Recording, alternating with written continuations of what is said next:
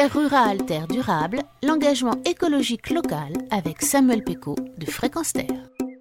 Chaque semaine, Anne-Laurence Mazingue vous présente le journal de l'environnement sur Fréquence Terre, mais cet été, elle a troqué son micro contre une canne de berger pour assouvir un rêve d'enfance, garder un troupeau de moutons pendant les estives dans les Alpes. Alors Anne-Laurence, c'est l'occasion pour nous de mieux connaître ce métier. Comment se déroule une journée de gardienne de troupeau? Je gardais euh, que le week-end un troupeau euh, qui n'était pas gardé euh, le reste de la semaine. Donc on y va tôt le matin pour les voir marcher, pour les observer, regarder si elles sont en, bonne santé et si tout le troupeau est à peu près là. Ensuite, bah, quand elles chôment, on peut à son tour, pour le coup, se poser un petit peu. Je me trouvais un beau petit coin dans la montagne pour pique-niquer tranquille à l'heure du, repas.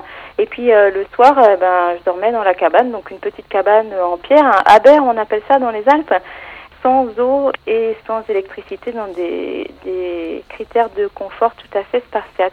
Et qu'est-ce qui motive aujourd'hui encore de nombreux bergers à pratiquer ce qu'on appelle les estives ou la transhumance bah D'abord, je pense que c'est assez ancré euh, dans les coutumes. C'est quelque chose de traditionnel qui se fait depuis des milliers d'années, donc on a tendance à, le faire perdurer. Ça apporte tout un tas d'avantages, que ce soit en termes euh, économiques et aussi en termes euh, bah, de santé pour les animaux forcément que la bonne herbe, le grand air, le fait de, de marcher euh, ne peut que faire que la viande soit meilleure. La laine peut-être aussi, mais la laine, de toute façon, en France aujourd'hui, ça, ça vaut rien. Et faire brouter des chèvres et des moutons en montagne, c'est aussi précieux pour lutter contre les incendies. Voilà, tout à fait. Alors ça, c'est plus euh, valable pour les, les alpages qui sont situés euh, plus au, sud du massif des Alpes.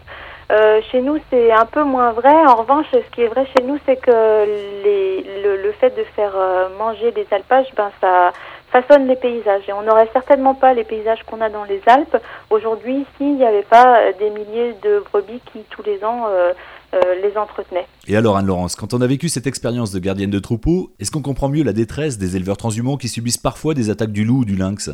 C'est vrai que je suis très partagée parce que je pense que le, le loup a le droit de vivre parmi nous. Et en même temps, euh, je ne suis pas sans ignorer les, les problèmes euh, que ça peut poser aux, éleveurs et aux bergers.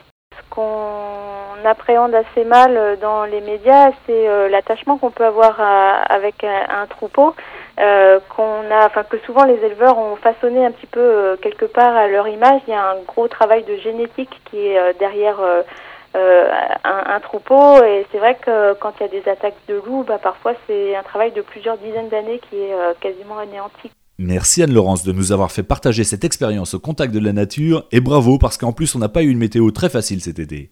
Merci beaucoup. Blaise Hoffman, un jeune auteur suisse, a vécu cette même aventure de garder un troupeau de moutons pendant un été. Il l'a magnifiquement raconté dans le livre Estive paru aux éditions Zoé en 2008.